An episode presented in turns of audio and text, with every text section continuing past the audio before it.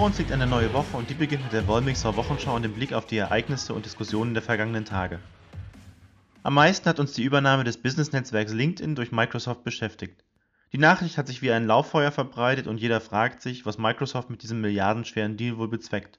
In einem offenen Brief an seine Mitarbeiter schreibt Microsoft-Chef Nadella, dass beide Unternehmen die gleiche Mission verbinden, nämlich die größte professionelle Cloud anzubieten. Durch die Übernahme wolle man den Markt ausweiten und so das größte und wertvollste Karrierenetzwerk der Welt schaffen. Zugegeben, LinkedIn ist kein optisches Meisterwerk, es bietet aber einen unfassbaren Datenschatz an Informationen über Arbeitgeber und Arbeitnehmer. Microsoft hat also mit einem Schlag eine Unmenge an persönlichen Daten erworben über unsere Karrierewege, Arbeitsweisen, Kompetenzen, Organisationsstrukturen und auch unser Kommunikationsverhalten am Arbeitsplatz. Vergangenen Freitag äußerte sich auch Microsoft-Gründer Bill Gates und zeigt, wie LinkedIn in Zukunft positioniert werden könnte. Er sagte, der Feed bei LinkedIn soll der Ort sein, wo Menschen über ihren Beruf und ihre Branche lernen. Wenn wir das so wertvoll machen können wie Facebooks Newsfeed in der sozialen Welt, dann wäre das eine große Bereicherung in den nächsten Jahren. LinkedIn soll also demnach zum Dreh- und Angelpunkt der digitalen Arbeit werden. Gepaart mit den bisher existierenden Microsoft-Produkten wie Office oder auch der CRM-Lösung Dynamics könnte also eine neue digitale Arbeitswelt geschaffen werden, in der sich künftig unser gesamter Arbeitsalltag abspielt der Blog Without Bullshit glaubt sogar, dass Microsoft mit den Daten von LinkedIn und künstlicher Intelligenz personalisierte Tools entwickeln kann, die sich eigenständig unseren Arbeitsweisen in Zukunft anpassen. In dem Blog wird außerdem prognostiziert, dass vier große Technologiekonzerne unseren Alltag beherrschen werden. Facebook als Herr über unser Privatleben, denn es kennt all unsere Vorlieben und privaten Beziehungen. Google ist Experte für das menschliche Verhalten, unsere Denkweisen und Intuitionen. Amazon kennt unser Kaufverhalten und Microsoft wird eben zukünftig unser gesamtes Arbeitsleben kennen. Mithilfe all dieser gesamten Daten sind diese vier Unternehmen künftig in der Lage, unser komplettes Privat- und Berufsleben zu gestalten und zu lenken.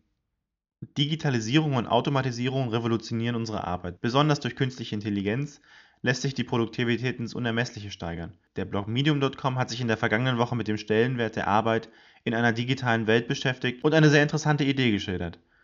Wenn sich also die Produktivität weiter steigern lässt und durch Automatisierung mehr Arbeit für weniger Kosten ausgeführt werden kann, dann würde quasi ein finanzieller Überschuss entstehen, der ein Grundeinkommen ermöglicht. Der Vorschlag hier ist eine sogenannte negative Einkommensteuer, die quasi als finanzieller Ausgleich an Geringverdiener gezahlt wird, denn besonders Geringverdiener sollen in Zukunft keine Steuern mehr abführen vom Gehalt, sondern einen finanziellen Ausgleich erhalten, um die eigene Grundversorgung sicherstellen zu können.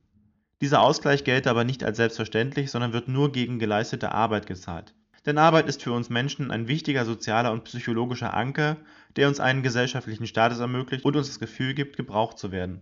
Digitalisierung und Automatisierung nehmen uns also künftig den Druck, aus rein finanziellen Gründen zu arbeiten und stattdessen mit unserer Arbeit einen wichtigen sozialen und gesellschaftlichen Beitrag zu leisten, sich also stärker noch zugunsten benachteiligter Menschen zu engagieren.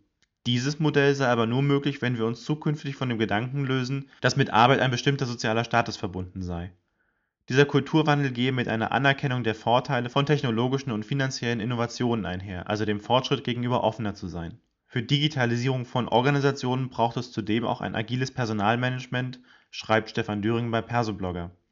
Ja, ja, ich weiß, ein weiteres Buzzword, das gerade wieder die Runde macht. Doch Stefan Döring fasst hier in seinem Beitrag einen interessanten Vortrag von Professor Stefan Kaiser der Universität der Bundeswehr zusammen. Denn allzu oft werden agile Arbeitsprozesse in, in, in Organisationen zwar eingeführt, die Personalabteilung bleibt aber an ihren alten Denk und Arbeitsweisen kleben. Professor Kaiser schlägt daher hier einen Werkzeugkoffer vor, damit Personalabteilungen ihre Arbeitsmethoden weiterentwickeln können. Dazu gehört zum einen der Atlas der Agilität, der einen Überblick über die betroffenen Themen gibt. Konkret beschreibt er also, welche Bereiche neu gestaltet werden müssen, wie zum Beispiel die Themen Führung, Karrieremodelle oder auch die Vergütungsstrukturen Ebenfalls dazu gehört der Agilitätsindex, der Auskunft über den Ist-Zustand gibt.